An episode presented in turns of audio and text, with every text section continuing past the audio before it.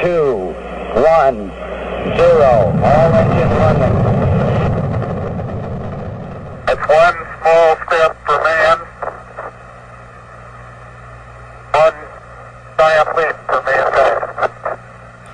大家好，欢迎来到认真闲聊，我是安琪。今年我想开始一个新的系列，专门讲人物。我之前在图书馆给娃借书的时候，看到很多关于历史上的一些人物的书。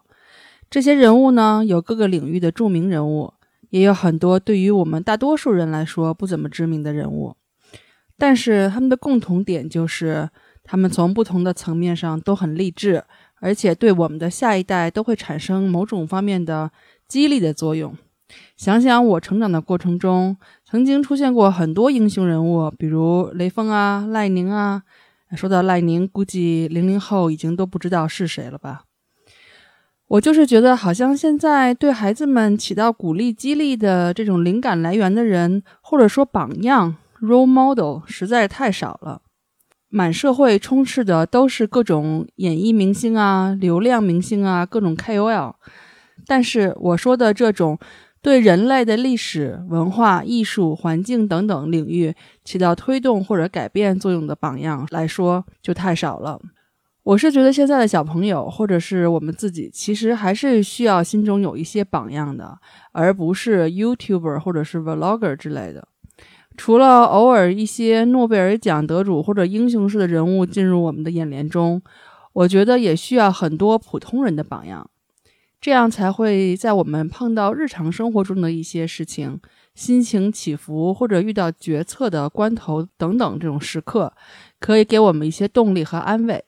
这就是我做人物这个系列的一个初衷。那这期我想给大家讲的是一个女裁缝的故事，她叫 Eleanor Foraker，也可以简称叫艾莉。她是一九三零年九月二号出生。二零一一年十二月三号去世。故事呢就是这样的啊。从前呢，在美国 Canton Delaware 有一个小女孩呢，叫艾莉。她后来通过自己的针线活改变了世界。她小的时候呢，就喜欢给娃娃设计衣服，然后把自己设计的衣服做成成品。她小的时候第一次摸到针线和缝纫机的时候，感觉幸福极了。感觉自己的手指头都活了。当他把线穿进针孔，踩动缝纫机踏板的时候，他就感觉自己进入了另外一个宇宙。在这个宇宙中，各种面料在他的手下和缝纫机下发生着神奇的改变。他充满了想象力。他一直都认为，只要努力、认真研究、多多实践，什么设计都可以变成现实。很多年以后，艾丽长大了。她在一个叫 ILC Dover 的公司下属的子公司 Playtex 找到了一个给女性同胞缝 bra，就是胸罩和给呃婴儿缝尿布的工作。很久很久以前呢，是没有一次性纸尿布的，就我小的时候都没有。我妈老跟我说，尿布呢都是布的，然后需要洗，然后再晾干。艾丽呢，在工作上，她总是把手下的针线活干得又快又好，而且非常的仔细。她缝的边儿永远都是笔直的，她的针脚永远非常整齐。有一天，有一个工程师注意到了她的针线活，就问了她一个问题：“你想不想来缝制太空服呢？”原来他们公司要参加一个太空服设计的比赛。那个工程师说：“如果他们的作品赢了。”他们的太空服就会被宇航员穿着去太空。艾丽虽然不敢相信自己的耳朵，一开始是拒绝的，但是终于还是大局为重，答应了。但这可不是一个容易的项目。那个时候，这样生产内衣的公司去尝试新产品是非常少见的。但是这个公司在一战的时候也参与设计了给士兵打仗时候穿的衣服。可见，也不是普通的内衣公司。跟艾丽公司竞争的其他七家公司，都是在这个领域有经验的公司，由有着设计和制造军用服装经验的设计师和工程师组成，都是庞大的团队。而艾丽的公司呢，是一个生产女性内衣和儿童尿裤的内衣公司，而且它的团队非常的小，因为之前设计制作几代给阿波罗登月用的太空服都被 NASA 驳回了，因此最后剩下给 ILC 的时间只有六周。但是他们平时就是生产内衣的公司，都是研究这个面料是怎么在活动中更贴服人体的，因此有很多人体工程学方面的知识和经验。所以艾丽也没有想那么多，就埋头工作。因为她的缝纫技术太好了，所以有一些工程师私下里还向艾丽学习针线活儿。艾丽不仅仅是缝纫，当她看到旧的太空服的时候，她也贡献了很多非常棒的想法。比如旧的太空服都硬邦邦的，不方便活动，也非常不舒服。他就琢磨可不可以设计一款更柔软、更舒服的太空服。最终，他和公司的设计师设计了一款像洋葱一样有很多层的太空服，每一层呢都是由非常柔软的面料组成的，必须可以保护宇航员在极端的环境下可以灵活的在月球上行走。但是没有人做过这样的宇航服，团队里所有的人都没日没夜的工作，大家可想而知，那么多层的面料缝起来是非常慢的，而且非常容易出错。一旦出错了，整件衣服就废了，就要重新来。后来团队也有其他的裁缝抱怨这个太空服太多层了，太厚了，都塞不进缝纫机。后来呢，公司提供了两台改装的 Singer 缝纫机给他们团队用。这些女裁缝们还给这两台缝纫机取了名字，一个叫 Sweet Sue，一个叫 Big Mo。那我给他们翻译过来就是甜苏和大萌，这名字还不错吧？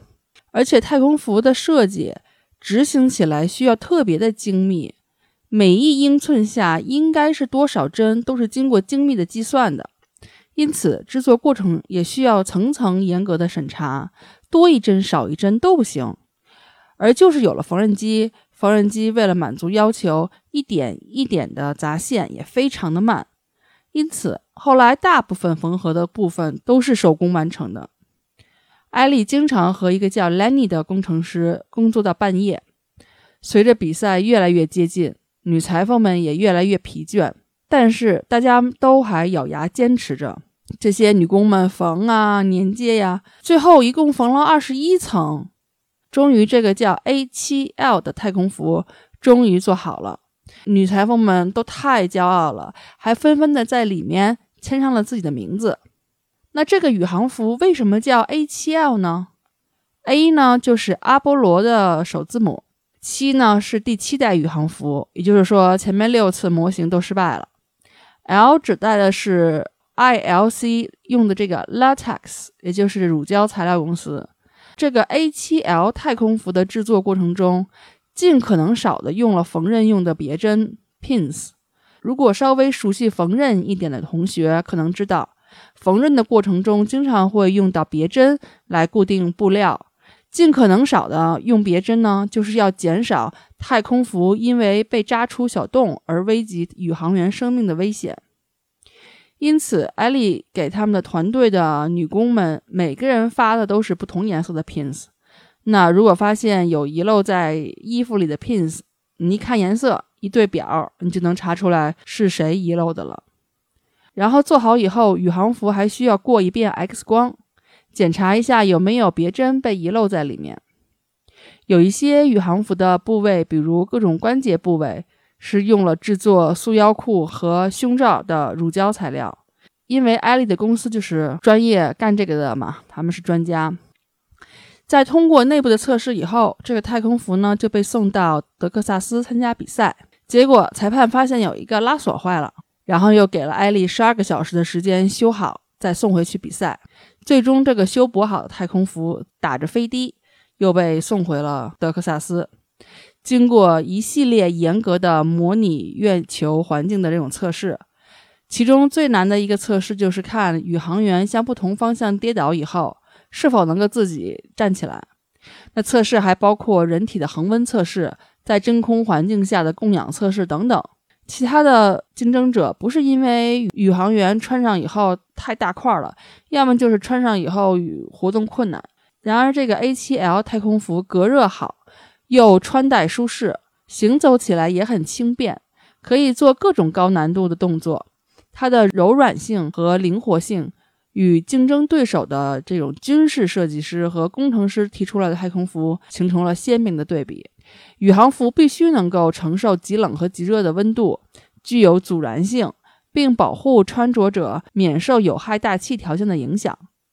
而且需要有小于六分之一英寸的一个接缝余量，就是它每每一块布和每一块布，它不是要拼起来吗？边上缝纫的那个边儿的空余的余量不能够超过六分之一英寸那么长。因此呢，综上所述，ILC 呢当之无愧地赢得了这个比赛。在登月计划就要实施的最后关头，每个阿波罗的宇航员都穿上了 A7L 太空服。而他们每人有三件，一件是培训用，一件是飞行期间穿，另外一件就是备用，以备不时之需。而每个人呢，也要穿三层，就是三件。里面呢，先是一层带有降温系统的这个内衣层，然后呢是太空服的主要部分，提供氧气循环利用啊，隔热、防寒、防火呀。然后到最外还会罩一层这种白色的，我们一般看到的宇航服的这个外外衣。起到一些与绝缘的作用等等。那一九六九年七月二十号，经过三天的星际航行，飞船抵达了月球。当 Neil Armstrong，就是我们知道的阿姆斯特朗和 Buzz Aldrin 第一次月球行走的时候，艾莉和全小组成员都在屏幕前紧张地观看。这里提一句题外话：《玩具总动员》里的巴斯光年的名字 Buzz。就是从宇航员 Buzz Aldrin 这里来的，而这个宇航员 Buzz 呢，还参加过《玩具总动员》的首映式呢。那么，两名宇航员在月球上花了两小时三十二分钟测试宇航服和其他的仪器。屏幕上看起来，宇航员们在月球的表面蹦来蹦去，很享受这个过程。然而，这却是 ILC 全体人员最紧张的两个多小时。他们当时心里想的是。赶快回太空舱吧，可千万别出现哪儿漏了的情况。最后，当艾丽看到宇航员捡起月球上的石头，安全返回太空舱的时候，她终于意识到她的太空服是完美的。她的心里充满了骄傲。那一晚，宇宙好像变小了，月亮和地球好像也被无形的线连接在一起。这就是艾丽一针一针、一层一层的。用 A7L 太空服改变了世界的故事。他一共在 ILC Dover 工作了四十三年，除了设计和缝制宇航服，他后来还帮助制作了氧气罩、地下充气油罐和火星计划的着陆带 （landing bag） 等，为人类的宇航事业做出了巨大的贡献。这里说明一下，上面我讲的呢是故事化了的版本。其实，在最后六周之前，ILC 已经参与 NASA 的太空服研制项目六年了。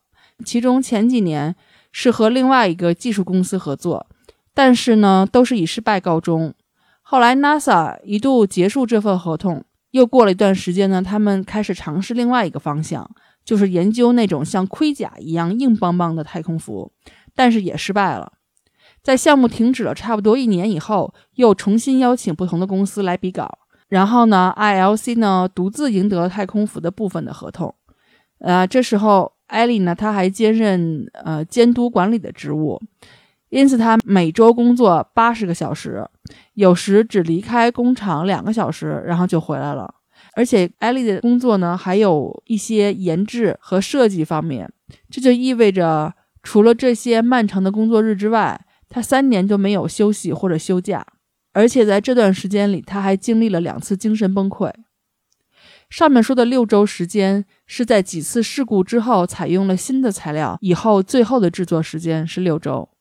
关于艾伦呢，也就是艾莉，她的其实影响并不只是这些，更柔软、更灵活的 A7L 宇航服成为未来宇航服设计的模板。这跟 Eleanor 和他的裁缝团队。所做出的贡献是分不开的，而所有的团队成员都是女性，因此他们工作的重要性在很大程度上一直未得到承认。大家也可以了解和想象到，大部分以女性工作为属性的工作，尤其是缝纫这种，不可避免的在我们的常规意识里就认为是妇女做的事儿，跟家庭主妇的关系是联系在一起的，被认为是低等的工作，上不了台面的工作，在历史上一直都是地位很低，工资也很低，并不被看作是真正的工作。那像这样的工作还有很多很多，比如家政啊，这种看护啊等等。比如一个人如果他是牙医，一个人是律师，那另外一个人是裁缝，那我们的传统认知里就会认为前几者就更高大上，而后者呢，就是是没有什么本事的人做的事情。在与阿波罗任务有关而广为人知、受到重视的名字当中，Elena 的名字和他们所做的工作大部分都被隐藏起来，不为人知。直到二十一世纪，这种情况开始发生变化。而以 Elena 为首的这些女性，在研发和制作太空服的过程中，投入了大量的时间，并运用到大量的技术和知识，是阿波罗登月的太空服得以成功的关键。Eleanor 的故事有助于改变女性工作在现实中的地位和我们的传统认知。这些女性的工作也可以是高科技和高价值的。之前有一年盘点。我给吕岩同学介绍过一本书改编的电影，叫《隐藏人物》（Hidden Figures）。我也不知道吕岩有没有看，也不知道同学们有没有看过。那这个书和电影一出现呢，就广受好评。这本书讲述的是太空竞赛期间在 NASA 工作的三名黑人女数学家的生活，这也标志着人们开始承认女性在过去一个世纪做出的努力和重要的贡献。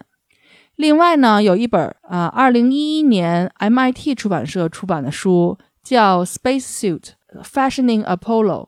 呃，你要是直译翻过来，可能就是太空服阿波罗的时尚。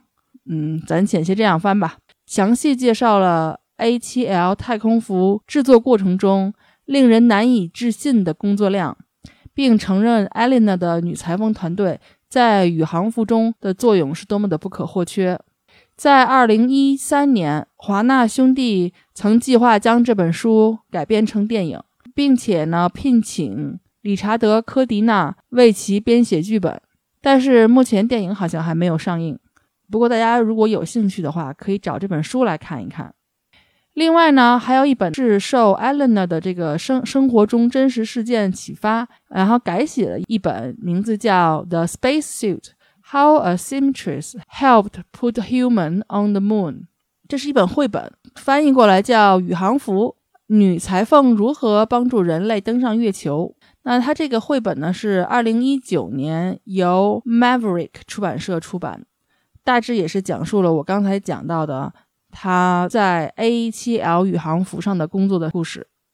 那对这部分感兴趣的同学，也可以看一个纪录片，有一个 BBC 在二零零八年拍的系列纪录片，叫《Moon Machines》，其中第五集讲的就是太空服。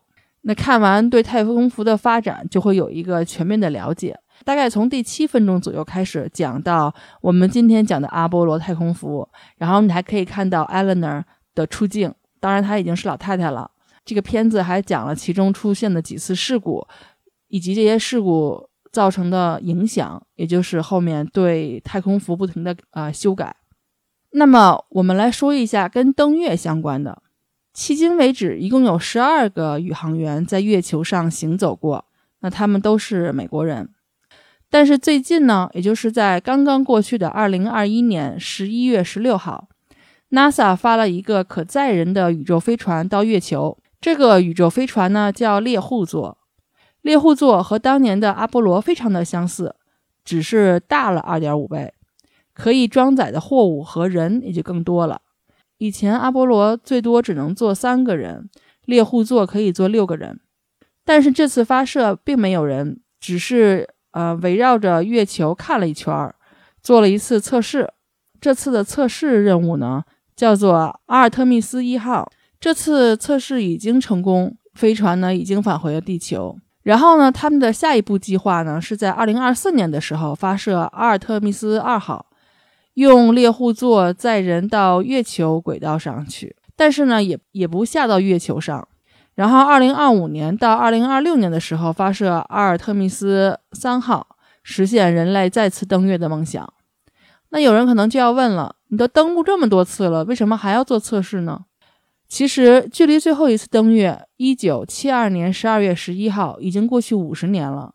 从那以后，人类再也没有去过月球，而且当时组织登月的团队也都不在了。而且据说呢，很多技术也都销毁了。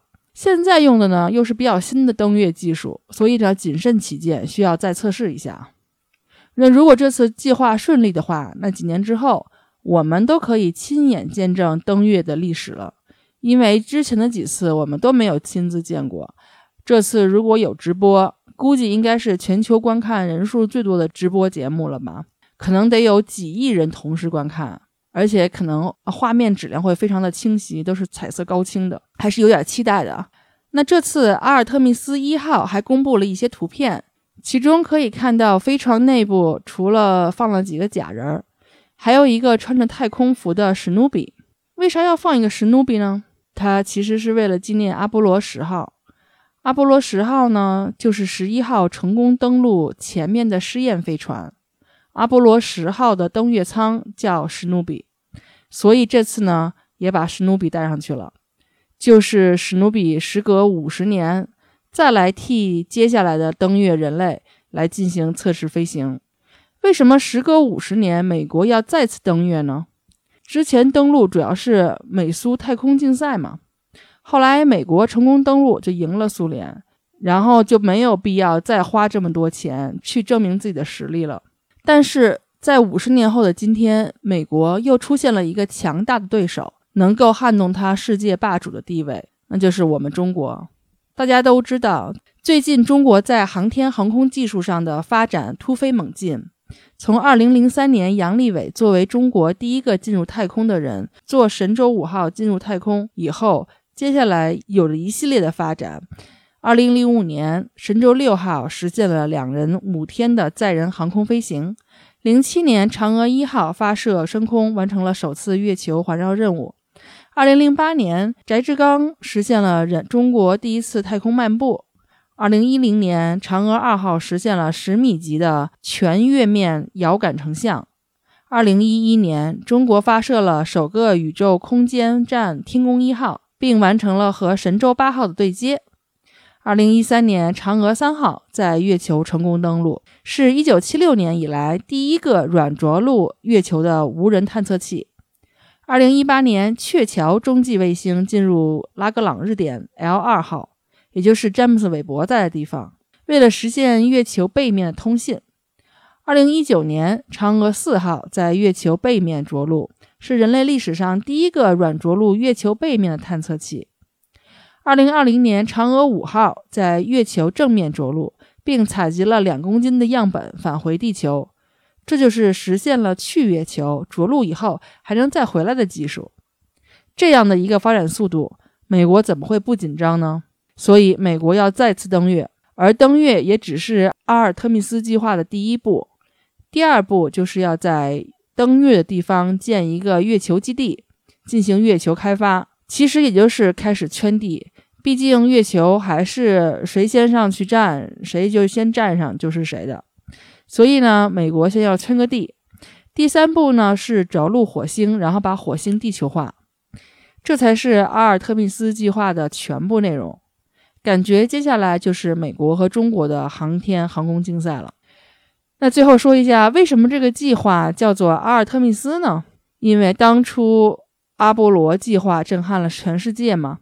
而阿尔特密斯呢，在希腊神话中是阿波罗的双胞胎姐姐，也是月球的守护神。好，那接下来我再说几个相关的英语词汇的问题。首先，宇航员的英语。除了我们上学的时候学过的 astronaut 之外，还可以说 cosmonaut。astro 和 cosmo 这两个前缀都是跟星际和宇宙相关的东西。如果你碰到不认识的长的词，前面是 cosmo，c o s m o，然后加名词，那我们一般都会翻译成宇宙什么什么什么。比如 cosmology 就是宇宙学，然后 cosmic 是 cosmo 的形容词。比如说，cosmic string 就是宇宙弦，而 astronaut 的前缀呢是 astro，A S T R O。比如我们就会看到 astroarchaeology，就是天体考古学；astrobiology 就是天体生物学等等。那另外一个词就是关于这期的主人公 Eleanor 裁缝这个词。其实我们以前学裁缝英语就是 tailor，但是这不完全准确。在英语里表达裁缝的意思的词其实很多，而且都会有一些稍微的不同。比如在这个故事中，Eleanor 就不是 tailor，而是 seamstress。Seam 这个词单独用是缝儿的意思，边儿的意思。而过去呢，缝衣服的都是女的，所以后面有一个 r e s s 的后缀，跟 actress 是一样道理。而一般来说，seamstress 就是我们说的裁缝的意思。裁缝呢，以缝制衣服、织物和服装为主，而 tailor 致力于改变服装和以客户的特定需求来改制服装。所以呢，英语中如果表达定制，它可以用 tailor-made 这个词。那 tailor 呢，也可以做衣服，它也有可能会负责包边儿和缝补。通常呢，tailor 呢会做更多的呃关于西装啊、外套啊。或者是舞会礼服这种华丽的礼服类的正式的衣服，也就是我们经常会说的高级成衣之类的。好了，那安琪英语角今天就到这儿了。接下来呢，我来大概的总结一下人类登月的相关时间表，不知道大家知道多少，还记不记得？那从最开始的时候呢，是一九五七年十月，苏联发射第一颗人造卫星。一九六一年四月，第一次人类呢进入太空，宇航员呢是谁呢？是苏联的 Yuri Gagarin，就是加加林。一九六一年五月，呃，这个肯尼迪总统呢要求美国要成为第一个上月球的国家。一九六二年二月呢，John Glenn 第一次乘坐太空船绕地球一周。一九六三年十月，宇航员 Valentina Tereskova。成为进入太空的第一位女性。一九六八年十二月，阿波罗八号第一次载人绕月球一周。一九六九年七月十六号，阿波罗十一号发射。七月二十号，人类呢登上月球。那人类一共登上月球六次，分别呢是阿波罗十一号、十二号、十四号、十五号、十六号和十七号。大家看一下，中间就差了一个十三号。那十三号其实他没有上去，因为快到月球的时候出现了事故。我和吕岩之前准备了一期要讲阿波罗十三号事故的节目，那以后也可以来给大家讲讲看。那在公众号里呢，我也会把历代的呃太空服呢都放出来给大家看一下，其中也会包括我们中国的太空服和 NASA 设计的未来的概念太空服。当然还有很多 Eleanor 当时他们做 A7L 的时候的图片，还有几张嗯 NASA 发布的几代太空服的一些功能设计的图示。如果大家懂英文的话，也可以大概看一下。在最后呢，我会把另外有两个相关的文章的链接放上来，一个呢是翻译过来叫《使阿波罗登月成为可能的女性以及他们提供的技术》。那这个文章就是讲了，不光是 Eleanor，以及其他的各种女工程师、呃数学家等等等等都包括在内。那另外呢，有一个很短的文章是 Eleanor 她做的关于呃返回舱着陆的气球部分的一些技术。好了，这就是这次从女裁缝 Eleanor 引出的一段曾经不为大多数人所知的太空服的秘密。随着女性的地位越来越受重视。女性在各种领域中也可以获得相对越来越多的平等的机会了。军功章毕竟有男性的一半，也有女性的一半嘛。而且我还想说的一句是，咱们还有一句老话叫“三百六十行，行行出状元”。随着社会分工越来越细，每个行业和工种应该都是平等的。不管做什么，只要是凭自己的努力生活的，都应该受到平等的尊重。工资也不应该差得太离谱，比如我之前就说过，在英国，电工、水管工这些技术工种收入是非常高的，一个一个的又拽又有钱。尤其是做到行业里的翘楚，别看别人家是一个裁缝，你在传统观念里面都是搬不上台面的工作，都是女主内的时候才干的事儿。但是裁缝做的出色，做的优秀，也能成为一个值得骄傲的光辉的事业，改变人类的事业。所以，当我们的孩子特别喜欢做一件什么事，作为家长，不要觉得不是学习就不鼓励，不要觉得他学的不是数理化就没出息。哎，还押上韵了。不要认为他选专业就得选法律、金融、医科，否则就是没有出息的。只要我们合理的引导他，从孩子的兴趣爱好出发，哪怕他是喜欢做缝纫或者喜欢烹饪，那由孩子的热情自主驱动，他就会有源源不断的动力去研究、去琢磨，他就会一直做下去，碰到困难也不会轻易放弃。所以呢，就很容易在这个领域做得很成功。那只要在自己的一个领域里变得专业，就是非常了不起的。好了，非常感谢大家收听这期的认真闲聊的人物系列，以后还会跟大家分享更多知名和不知名的可以 inspire 我们的人物。我是爱和你们分享的安琪，祝大家安好、快乐、阳康，以后也要多多的修养。期待大家生活真正恢复正常的那一天，拜拜。认真闲聊现在是安琪的个人节目，时不时会请我的朋友们来聊聊五花八门的话题，单纯是为了满足我的分享欲。如果可以陪伴你某一天的某一个时刻，我就很开心了。如果你喜欢我的节目，也请你考虑打赏，或者在爱发电上给我发发电，也可以捧个人场，给我留言或分享。